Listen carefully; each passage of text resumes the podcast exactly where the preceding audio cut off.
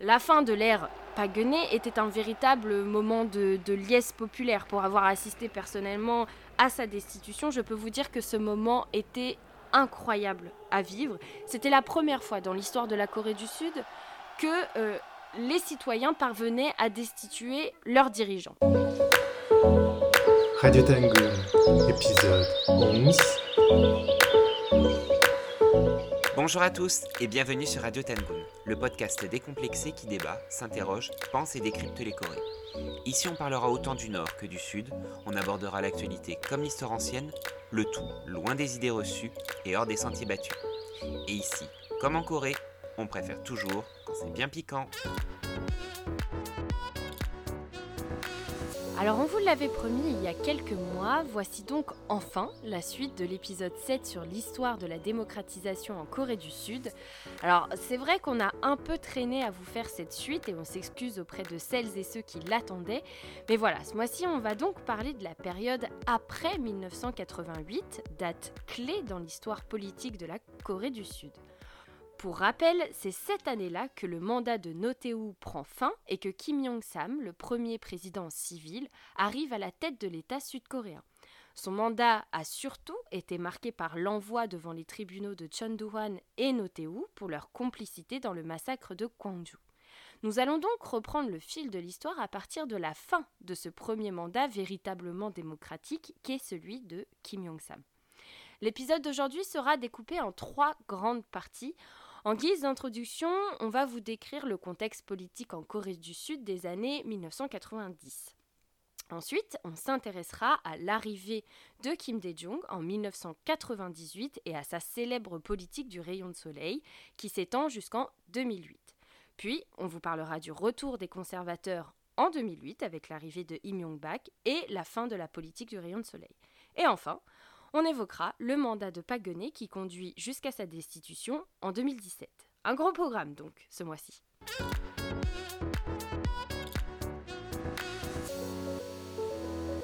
Alors avant de commencer, je pense qu'on pourrait évoquer quelques points essentiels sur le système électoral sud-coréen car il reste très différent de celui qu'on connaît en France. Premièrement, en ce qui concerne les élections présidentielles, il s'agit d'un scrutin uninominal à un seul tour. Deuxièmement, la constitution sud-coréenne limite la durée de la fonction présidentielle à un seul mandat de 4 ans. Et enfin, on rappelle que la Corée du Sud est un régime présidentiel, le Parlement est une instance législative monocamérale et ses pouvoirs sont limités, ce qui veut dire que, contrairement aux États-Unis où les chambres ont un très grand pouvoir vis-à-vis du président, eh bien ce n'est pas le cas en Corée du Sud. Le rôle du président est donc central dans le paysage politique et les choses étant dites, on va pouvoir donc reprendre le fil de l'histoire.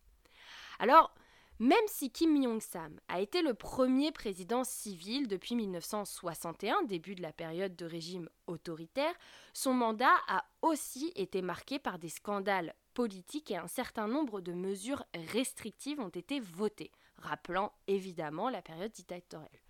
Son mandat est aussi marqué par la crise économique asiatique de 1997 qui a causé la faillite de grands groupes industriels sud-coréens. Alors, il ne faut pas regarder l'histoire politique de la Corée du Sud en noir et blanc. Hein. Le mandat de Kim Jong-sam n'a pas été sans erreur et ses convictions n'étaient pas toujours très démocratiques. Mais ce n'est pas son mandat qui nous intéresse aujourd'hui. En effet, c'est plutôt celui de son successeur sur lequel nous allons nous pencher plus en détail. Il s'appelle Kim Dae-jung et il connaît très bien Kim Jong-sam car en 1987, ils ont créé tous les deux le Parti démocrate pour la réunification après leur départ du nouveau Parti démocrate de Corée. L'alliance politique entre les deux hommes n'a été que de très courte durée puisque Kim Dae-jung quitte le parti pour créer le Parti démocratique pour la paix seulement quelques mois avant les élections présidentielles. Le problème, c'est que cette scission et cette éternelle rivalité va leur coûter cher, puisque Kim Dae-jung obtient 27% des voix et Kim Jong-sam 28% lors des élections présidentielles de 1988. En face, Notéou, proche du dictateur Chun Doo-hwan, est désigné comme successeur par ce dernier, accède au pouvoir avec 36,6% des voix et devient donc président entre 1988 et 1993. La vie politique de Kim Jong-sam et Kim Dae-jung n'a pas été de tout repos pendant la période militaire. Je le rappelle, Kim Jong-sam a été évincé au début des années 1970 de son mandat d'élu local lorsque la constitution Yushin a été instaurée par le général Park Chung-hee. Kim Dae-jung, quant à lui, opposant de première heure depuis l'arrivée au pouvoir de Lee Sung-man, a par la suite échappé à une tentative d'assassinat qui le pousse à s'exiler au Japon. Lorsqu'il est au Japon, il est enlevé par des membres des services secrets sud-coréens à Tokyo dans les années 70 qui tentent de le tuer et puis après plusieurs fois il est écarté, il est banni et il est même condamné à mort. Originaire de la province du Cholla, il s'est aussi battu dans les années 1980 lors du soulèvement de Gwangju. Autant vous dire que Kim Dae-jung, c'est un vrai battant. Alors, quand la démocratie arrive enfin dans le pays, à la fin des années 1980, Kim Dae-jung reprend petit à petit sa carrière politique. Alors, si Kim Jong-sam et Kim Dae-jung sont issus du même groupe politique, à savoir les démocrates, qu'on appelle aussi plus communément les progressistes, ils sont depuis toujours rivaux. Kim Dae-jung et ses partisans ont d'ailleurs longtemps reproché à Kim Jong-sam ses rapprochements politiques avec d'anciens politiques de la période dictatoriale. Et pour cause, le Parti démocrate pour la réunification a fusionné avec le Parti démocrate pour la justice qui avait été fondé par Chun Doo-hwan.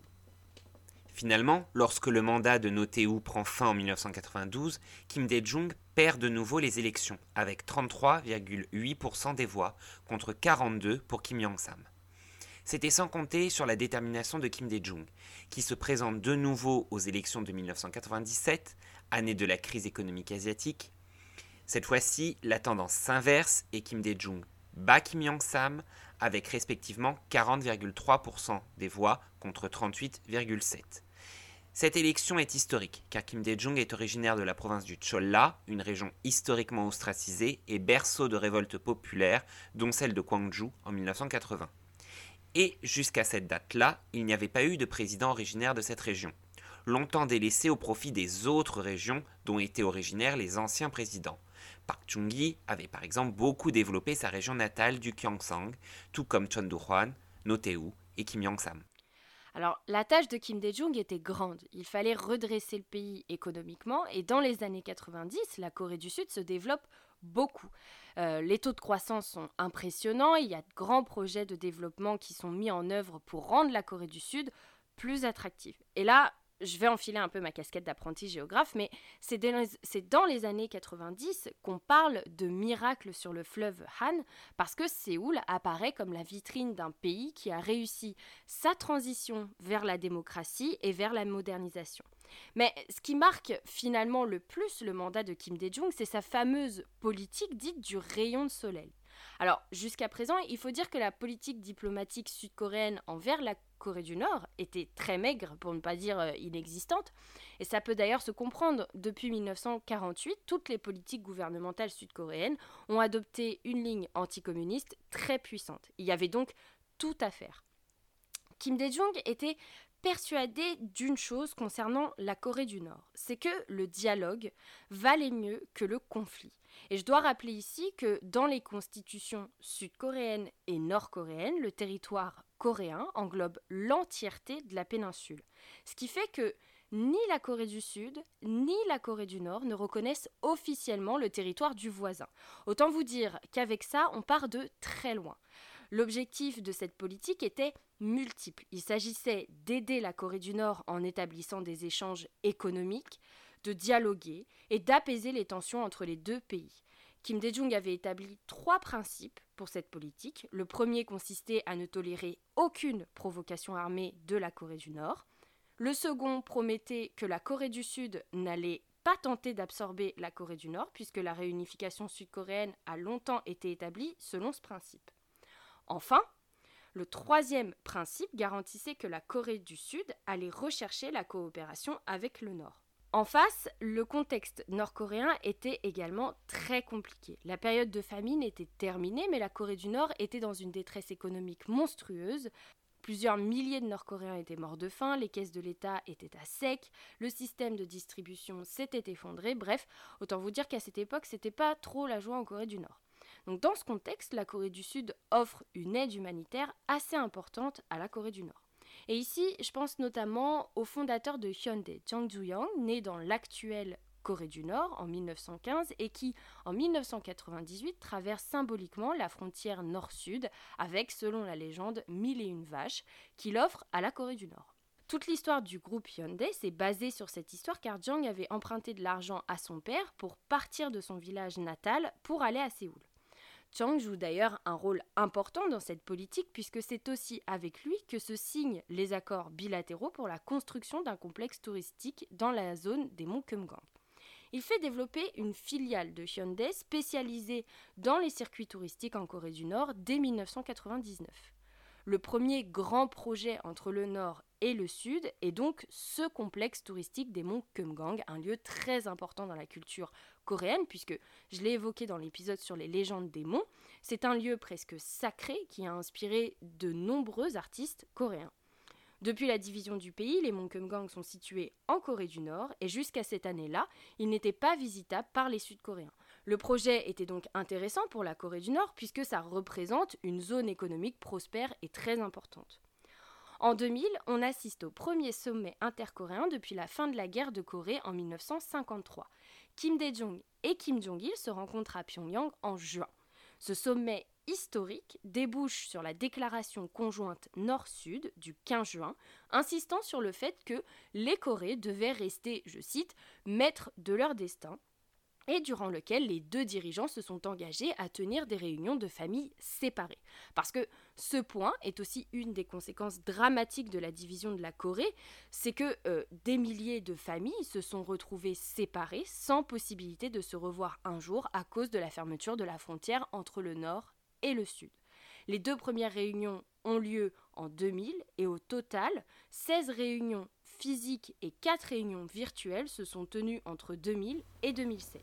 Aux Jeux olympiques de 2000, puis en 2004, la Corée du Nord et la Corée du Sud défilent sous le même drapeau, le célèbre drapeau au fond blanc avec la péninsule coréenne en bleu.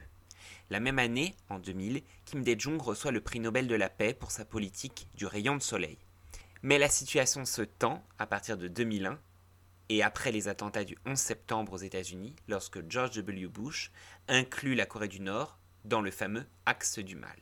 L'allié historique de la Corée du Sud contrarie la Corée du Nord, qui décide de couper les ponts avec son voisin. Parallèlement, la question nucléaire inquiétait de plus en plus les États-Unis et la communauté internationale. Les tensions entre Nord et Sud étaient grandissantes, et en 2002, deux navires nord-coréens franchissent la frontière maritime dans une zone disputée de la mer Jaune, déclenchant une série d'incidents dits de Yonpyang, du nom de l'île avoisinant la zone de conflit. S'ensuit un conflit maritime armé avec plusieurs morts de chaque côté. Ces incidents refroidissent encore plus les relations entre le Nord et le Sud. Lors des élections présidentielles de 2002, c'est No qui succède à Kim Dae-jung. No fait partie du même parti que Kim Dae-jung et il remporte les élections avec 48,9% des voix. Cette arrivée au pouvoir de No se traduit aussi par un petit réchauffement des relations intercoréennes un grand projet économique va marquer le mandat de Nomuyon, la construction de la zone industrielle de Kaesong. Kaesong est une ville située en Corée du Nord, au nord de la DMZ, à la frontière avec la Corée du Sud, et c'est l'ancienne capitale médiévale de la Corée. La Corée du Sud investit massivement dans ce grand projet qui consiste à installer des entreprises sud-coréennes et d'y embaucher des ouvriers nord-coréens. La zone ouvre en 2003 et plusieurs milliers de Nord-Coréens y sont embauchés. Un second sommet intercoréen a lieu en 2007 entre Kim Jong-il et No Mu-yeon, toujours à Pyongyang, débouchant là encore sur une série de déclarations conjointes qui n'ont jamais pu être tenues puisque l'arrivée au pouvoir du conservateur Im Myung-bak allait mettre un terme aux relations intercoréennes. Alors, la politique du rayon de soleil, bien que souvent décriée et critiquée, a permis aux deux États coréens de se connaître. Depuis la division de la péninsule, les deux États ne communiquaient pas et ne se connaissaient pas. La Corée du Sud avait depuis sa création adopté une politique anticommuniste calquée sur celle des États-Unis et la Corée du Nord avait quant à elle décrit la Corée du Sud comme un pays gangréné par la misère et la pauvreté. Ces échanges, longs de dix ans, ont tout de même permis d'amorcer une nouvelle ère politique. Au sein de la population sud-coréenne, les avis avaient eux aussi changé, L'arrivée de films nord-coréens au sud avait notamment permis de montrer aux sud-coréens que leurs voisins du nord n'étaient pas des êtres sanguinolents et lobotomisés à coups de propagande communiste. Tout était à faire et les bases étaient désormais établies. En dépit des nombreuses critiques émanant de Washington et de l'opposition sud-coréenne, cette politique a marqué la fin des années 90 et le début des années 2000.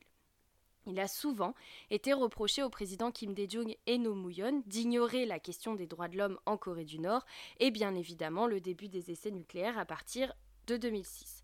Ces questions-là sont d'ailleurs toujours d'actualité et constituent le principal frein au dialogue.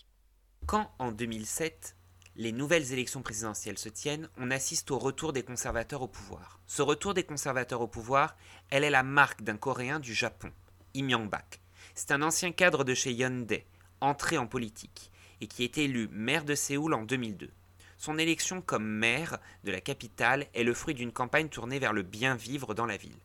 Après la Coupe du Monde de football de 2002, organisée conjointement par la Corée du Sud et le Japon, il est apparu que la population séoulite souhaitait que l'espace urbain de la métropole devienne un espace plus humain, où il est possible de se rassembler et de bien vivre. De plus, la question de l'image de la ville comme vitrine de la réussite économique de la Corée du Sud a été un véritable sujet lors de ces élections. Le décalage énorme à l'époque, entre Séoul, capitale de la Corée du Sud, et ville hôte du match d'ouverture de la Coupe du Monde vis-à-vis de Tokyo, capitale du Japon et ville hôte de la finale, est apparu criant. Séoul devait devenir une ville du bien vivre, une ville de monuments, de symboles, à l'image des capitales asiatiques des pays riches, et tourner le dos aux autoroutes urbaines et au passé industriel des capitales des pays en voie de développement. C'est sur ce programme que Im Yang-bak s'est fait élire à la mairie de Séoul. Parmi ces grands projets marquants, on retiendra la destruction de l'autoroute urbaine et la réouverture de la rivière Changhae au centre de la ville, et l'immense création du parc urbain appelé Forêt de Séoul, entre autres. Il termine son mandat de maire avec l'image d'un maire conservateur sur le plan sociétal et très protestant, mais surtout avec celle d'un maire réformateur sur le plan urbanistique et enclin à une politique écologiste visible. Le 10 mai 2007, il se déclare candidat à la présidentielle pour représenter le grand parti national, Hannaradang.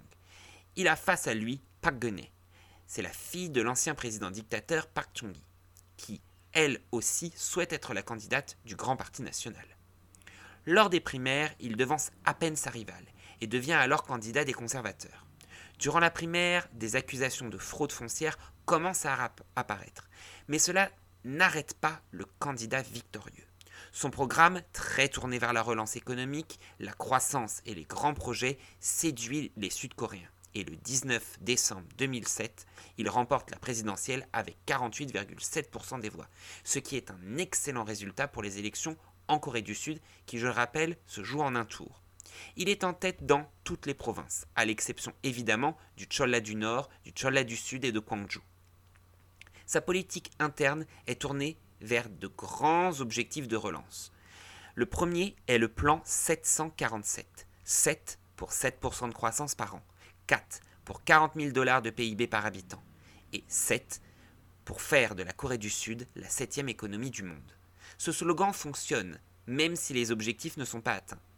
Un autre grand projet va lui être beaucoup moins populaire, le projet des quatre grands fleuves. Pour réduire la dépendance de la Corée du Sud sur le plan énergétique, le président a pour projet de faire construire des barrages sur les quatre grands fleuves du pays le Hangang, le Nakdonggang, le Kumgang et le Yeonsangang.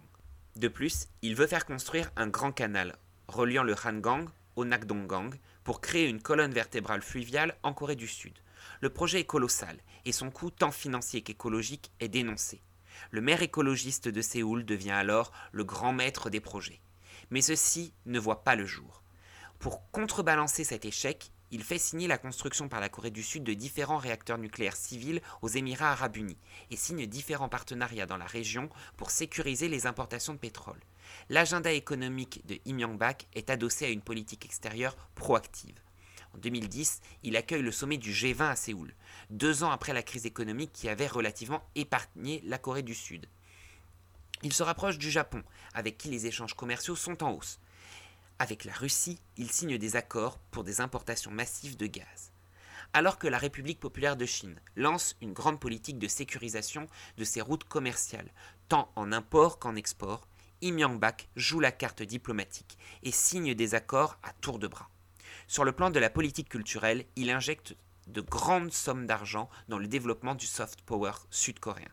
K-pop, drama et cinéma. Son investissement s'avère gagnant. et les exportations, comme l'image de la Corée du Sud à l'étranger, sont au beau fixe. Pour autant, les Sud-Coréens ne sont pas en accord avec certains axes de sa politique pro-américaine. Le traité de libre-échange avec les États-Unis et l'importation de viande bovine américaine, puis australienne, vont mettre le feu aux poudres. Les partis progressistes sont eux en deuil depuis deux ans.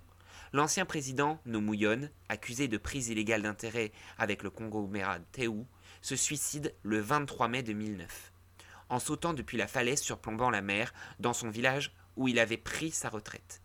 Ces obsèques sont un grand événement pour la jeunesse, qui l'avait amené au pouvoir. La même année, le 18 août, le président de la politique du rayon de soleil, Kim Dae-jung, décède d'une embolie pulmonaire. Les partis d'opposition en Corée du Sud perdent leurs deux plus importantes figures. Avec la mort de ces deux présidents, c'est aussi leur héritage diplomatique qui disparaissait.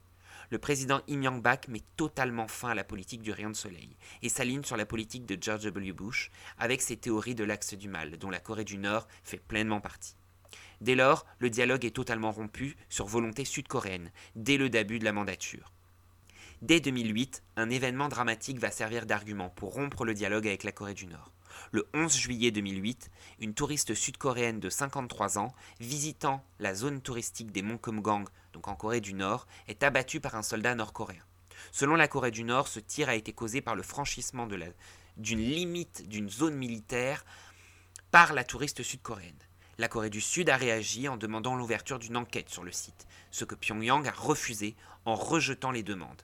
La Corée du Nord a néanmoins exprimé ses regrets au sujet de la mort de Park Wang-ja, la touriste sud-coréenne, mais a affirmé que le Sud devrait assumer la responsabilité de l'incident. Les exercices militaires avec les troupes américaines s'intensifient. C'est dans ce contexte qu'a lieu le naufrage le 26 mars 2010 du Chonan, une corvette de la marine sud-coréenne déployée en mer Jaune.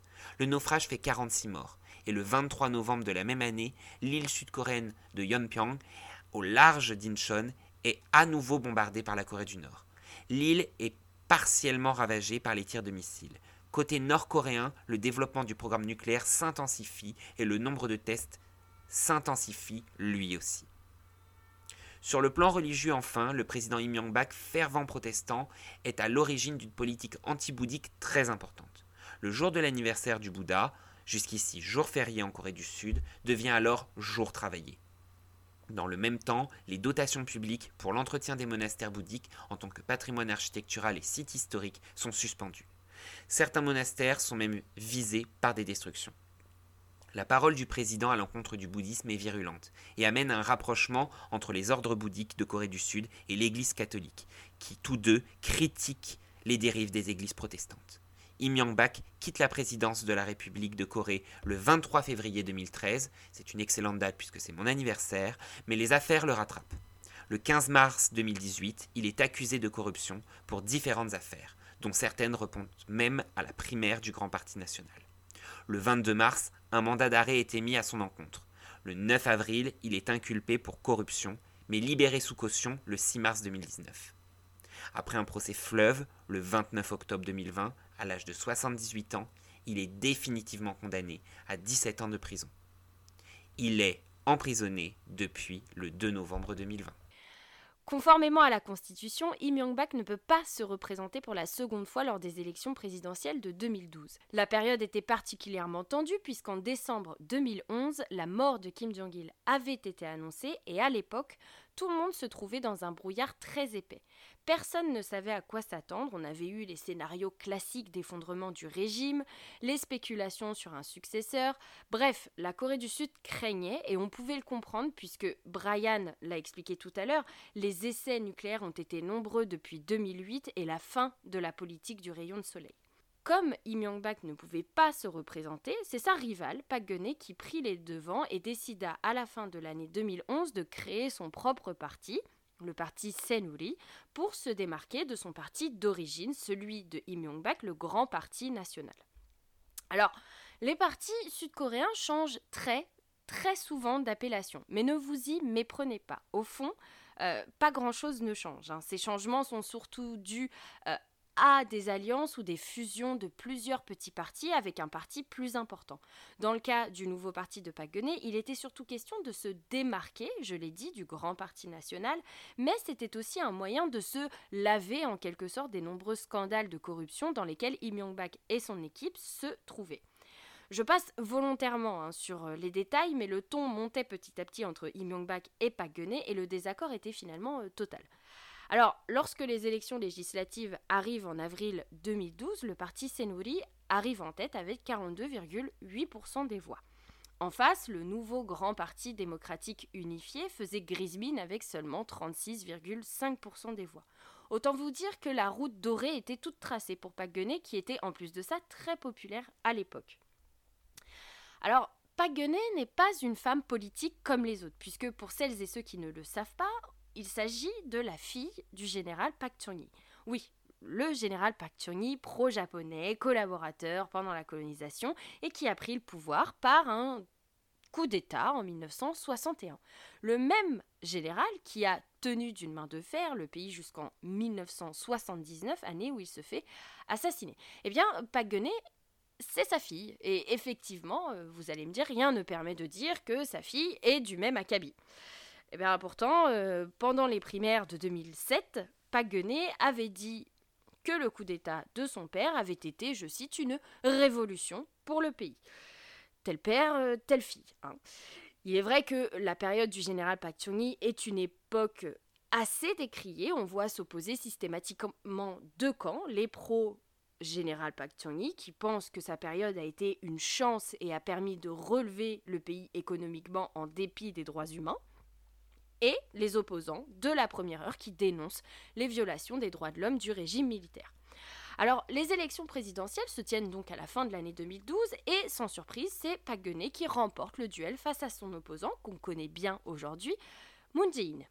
Bon, le problème c'est que euh, ces élections ont été manipulées par et son équipe. À l'époque, on ne le savait pas, mais le patron des services secrets sud-coréens a été condamné pour avoir manipulé l'opinion publique grâce à des posts diffamatoires sur Internet disant que Moon Jae-in était un pro-Corée du Nord.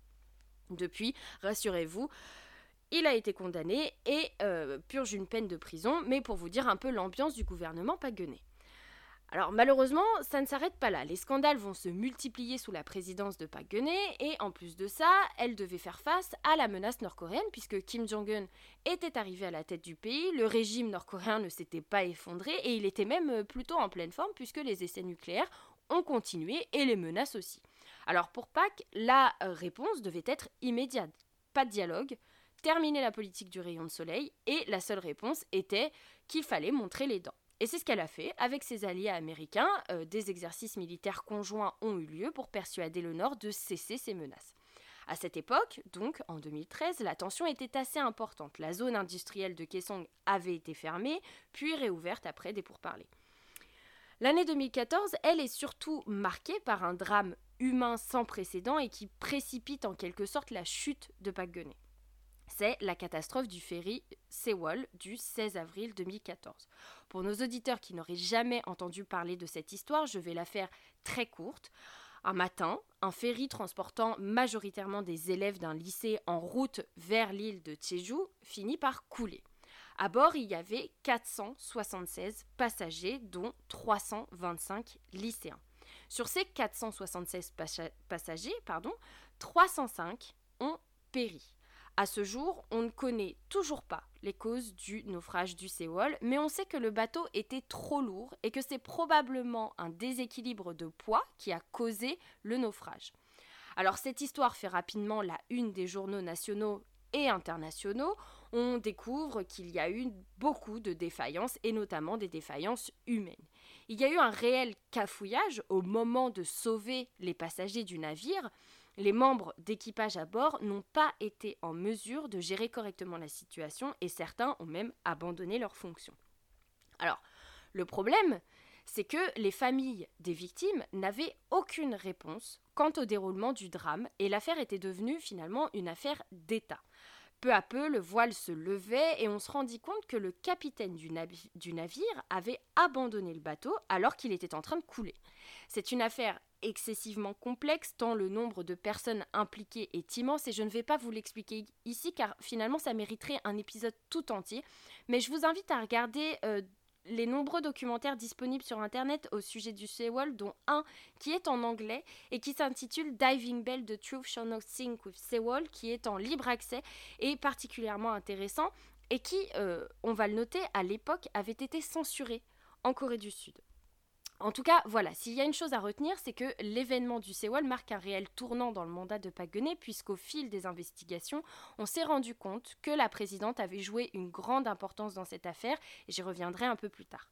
Le gouvernement était en très mauvaise posture et ça n'allait pas s'arrêter à cette affaire de naufrage. Les familles endeuillées ont-elles commencé à montrer leur mécontentement en occupant notamment la place Kangamun à Séoul. À la fin de l'année de 2014, le pouvoir de Park devient de plus en plus inquiétant puisqu'elle fait dissoudre le parti d'opposition, donc le nouveau grand parti démocratique euh, unifié et des hauts responsables du parti sont même emprisonnés. Donc tout ça euh, nous rappelle un petit peu la période dictatoriale de son père. L'année 2015, elle est marquée par le projet de réforme des manuels scolaires. Le gouvernement de Park avait prévu de remettre en place les manuels scolaires d'État. Alors rapidement, le projet avait interrogé, puisqu'il était notamment question euh, d'être particulièrement critique envers la Corée du Nord et de réhabiliter le général Park Chung-hee, qui, je le rappelle, est le père de Park Ce système de manuels scolaires d'État avait été mis en place par le général Park Chung-hee pendant la période militaire et ce n'est qu'en 2010, donc très récemment, que euh, des organismes privés sont chargés de cette tâche. Le mandat de Park geun va prendre un vrai au moment des législatives de 2016. On assiste là encore à de nouvelles débâcles politiques. Quelques mois euh, seulement avant qu'elles se déroulent, un groupe de 12 serveuses nord-coréennes qui travaillaient en Chine ont fait défection en Corée du Sud. L'affaire avait là encore fait la une des journaux et le gouvernement s'était félicité de cette défection car elle était, et c'est vrai, incroyable car euh, c'est très rare que des groupes entiers fassent défection. Sauf que euh, les serveuses en question n'ont jamais voulu faire défection et ont été trompées par leur manager qui lui aussi avait fait le voyage avec elles et qui était de mèche avec les services secrets sud-coréens qui lui avaient promis une belle somme d'argent qu'il n'a jamais vue puisque Paguenet a été destitué l'année suivante. On soupçonne donc le gouvernement de Park d'avoir manigancé cette défection pour manipuler une nouvelle fois l'opinion publique en vue des élections législatives qui se sont tenues quelques mois plus tard. Bon, ça n'a pas eu l'effet escompté puisque le parti de la présidente, donc le parti Senuri, perd sa majorité malgré la division du principal parti d'opposition. La colère des Sud-Coréens, quant à elle, monte de plus en plus au cours de l'année 2016. C'est à partir du mois de novembre que des manifestations commencent sur la place euh, à Séoul. Et un autre scandale politique révélé par le journal d'opposition Hankyoreh fait irruption et plonge le gouvernement dans une tempête politique sans précédent. Le scandale politique est d'une ampleur immense. Et même si euh, j'ai un peu suivi euh, de près, je ne vais pas vous détailler la chose parce que c'est très très complexe et il y a beaucoup de ressources en ligne qui pourront vous aider si vous souhaitez en savoir plus. Bref, vous l'aurez peut-être pressenti, mais là encore, il s'agit d'une sombre affaire de corruption et de larges abus de pouvoir. Après une très vaste enquête, les journalistes du Hangulé se rendent compte qu'une femme, nommée Chie Sun-chil, était très présente et gravitait tout autour de la présidente. Alors, qui est cette Che Sun-sil Là encore, il faut remonter à l'époque du général Park Chung-hee. Che Tae-min, le père de Che Sun-sil, était un proche du général. À la tête d'un mouvement religieux un petit peu occulte, il était une sorte de conseiller de la famille Park, et plus spécialement depuis la mort de l'épouse du général Park Chung-hee et donc la mère de Park Cette dernière était donc elle-même très proche de la famille Che qui l'aidait et la conseillait depuis très longtemps. Che Sun-sil, est donc une amie de longue date de la présidente. Alors, c'est vrai qu'il n'y a rien de mal à ce qu'elle soit amie, certes, mais disons que Che Sun-sil était une amie très, voire trop présente. Les médias sud-coréens découvrent qu'elle faisait même partie intégrante du pouvoir sans avoir de réel poste. Che Sun-chil avait notamment accès à un nombre conséquent de documents officiels et confidentiels, et rapidement, les deux copines sont soupçonnées d'être au cœur d'une vaste affaire de corruption et d'abus de pouvoir. Effectivement, quelques mois plus tôt, pendant l'été, des manifestations avaient eu lieu à l'université pour femmes Iwa. Les étudiantes avaient protesté contre les nouveaux critères d'admission à l'université. Alors, à l'époque, on ne savait pas quelles étaient les causes de ces nouveaux critères, mais lorsque le scandale autour de Park et de Che éclate à la fin de l'année, on se rend compte que ces critères en question ont été faits sur mesure pour aider la fille de Chesun-sil à intégrer l'université Iwa. Alors le scandale devient monstrueux, l'influence de Chesun-sil s'avère énorme et les Sud-Coréens découvrent l'ampleur de l'affaire au fil du temps. Che était en fait amené à donner son avis sur un tas d'affaires, à retravailler certains discours, etc., etc., sans jamais avoir un poste officiel au sein du gouvernement. Donc les manifestations ne désemplissent pas et des centaines de milliers de Sud-Coréens rejoignent le mouvement de protestation. Alors malgré des excuses publiques de la présidente, la colère gronde et rien ne semble pouvoir arrêter le mouvement. À la fin du mois de novembre, les manifestations gagnent tout le pays et rassemblent presque 2 millions de personnes à travers toute la Corée. Les manifestations se caractérisent par la présence de chandelles qui sont en fait le symbole des manifestations pacifiques sud-coréennes. La révolution des chandelles, comme on l'appelle, est donc en cours. Les alliés historiques de la présidente se désolidarisent petit à petit et elle se retrouve totalement acculée. À la fin de l'année, les partis d'opposition enclenchent une procédure de destitution. La fin de l'année 2016 se saute par plusieurs arrestations et inculpations de proches de Park et de Thier.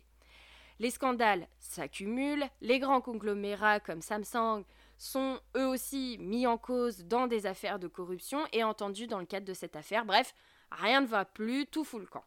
Les manifestations populaires continuent au début de l'année 2017 et en même temps que les différents protagonistes de l'affaire sont entendus par la justice sud-coréenne, on se rend compte finalement que l'influence de Chesun-sil sur la présidente Park a joué un rôle majeur au moment du drame du Séoul. En effet, au moment de l'accident, la présidente avait mystérieusement disparu pendant 7 heures. Et à aucun moment, les Sud-Coréens n'avaient eu de justification quant à cette absence. Ce jour-là, donc le 16 avril 2014, Park geun et Chesun-sil étaient ensemble. On ne sait toujours pas avec exactitude ce que Park a fait pendant ces 7 heures, mais on sait que Chie l'a conseillé et que Park s'était fait coiffer et maquiller avant de rejoindre la cellule de crise. Les familles des victimes qui demandent depuis des années des réponses concrètes sur cette tragédie ont été choquées par ces révélations et la procédure de destitution se poursuivait. On découvrait finalement à quel point le gouvernement de Park était en pleine dérive autoritaire, le ministre de la Culture de l'époque s'est excusé publiquement en janvier 2017 pour avoir mis en place une liste noire d'artistes sud-coréens. Et je pense notamment à l'écrivaine Han Kang ou le réalisateur Park Chan-wook. Et en tout, environ 9000 noms étaient sur cette liste noire, principalement des artistes qui n'étaient pas connus pour être traitants envers la société sud-coréenne et le système politique. Ces artistes avaient volontairement été écartés et empêchés de faire leur travail sous prétexte qu'ils étaient des opposants politiques, des communistes, etc., etc. Finalement, le 10 mars 2017, la Cour constitutionnelle sud-coréenne vote à l'unanimité la destitution de la présidente Park geun Elle et Choi Soon-sil sont actuellement en prison et purgent de très lourdes peines. Alors, la fin de l'ère Paguenet était un véritable moment de, liesse populaire. Pour avoir assisté personnellement à sa destitution, je peux vous dire que ce moment était incroyable à vivre. C'était la première fois dans l'histoire de la Corée du Sud que euh, les citoyens parvenaient à destituer leurs dirigeants. Une nouvelle ère politique allait et devait s'ouvrir. Les partis euh, conservateurs étaient désintégrés et les Sud-Coréens étaient prêts à ouvrir une nouvelle page de leur chapitre.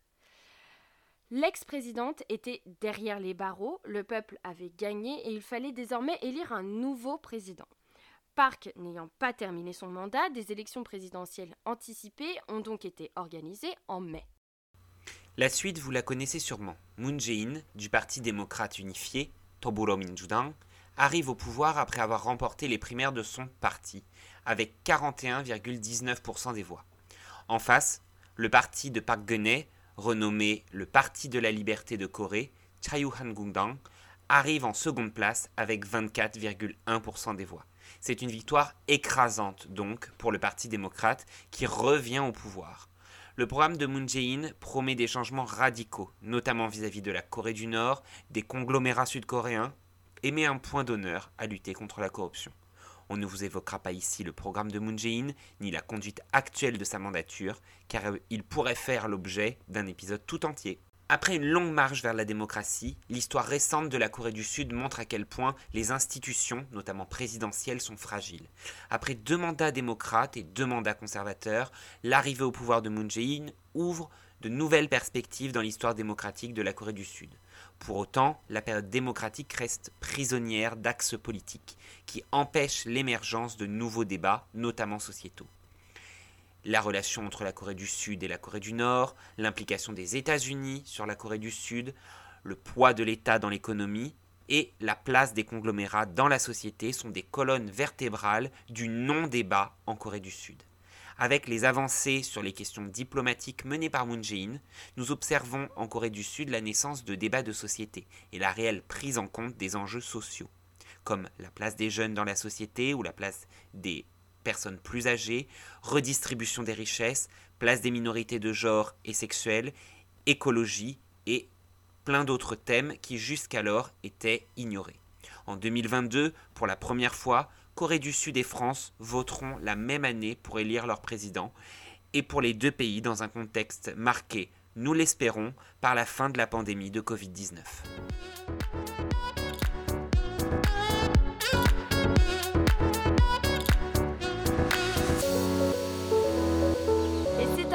S'achève donc ce onzième épisode de Radio Tangoon. N'hésitez pas à nous faire part de vos retours et à partager autour de vous ce podcast. Et je rappelle aussi que les tote bags estampillés Revue Tangoon sont toujours disponibles. L'ensemble des sommes récoltées nous permettent de poursuivre nos activités et de vous proposer toujours plus de contenu. Alors je vous donne rendez-vous sur le site Revue Tangoon pour passer commande. Et on se retrouve le mois prochain pour une nouvelle émission. D'ici là, portez-vous bien et prenez soin de vous et de vos proches. Et comme on dit en Corée, Tashimanal Tekadji, Annyeonggi Keseo, Tomanapshida. Si vous avez aimé cet épisode, soutenez-nous en vous abonnant à notre chaîne, en aimant ou en partageant ce podcast. On vous remercie.